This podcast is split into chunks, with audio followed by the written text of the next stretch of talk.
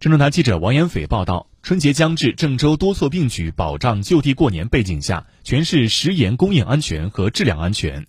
目前，郑州盐业食盐的存储量达到了六千多吨，足够行政区域内所有市民使用不少于三个月。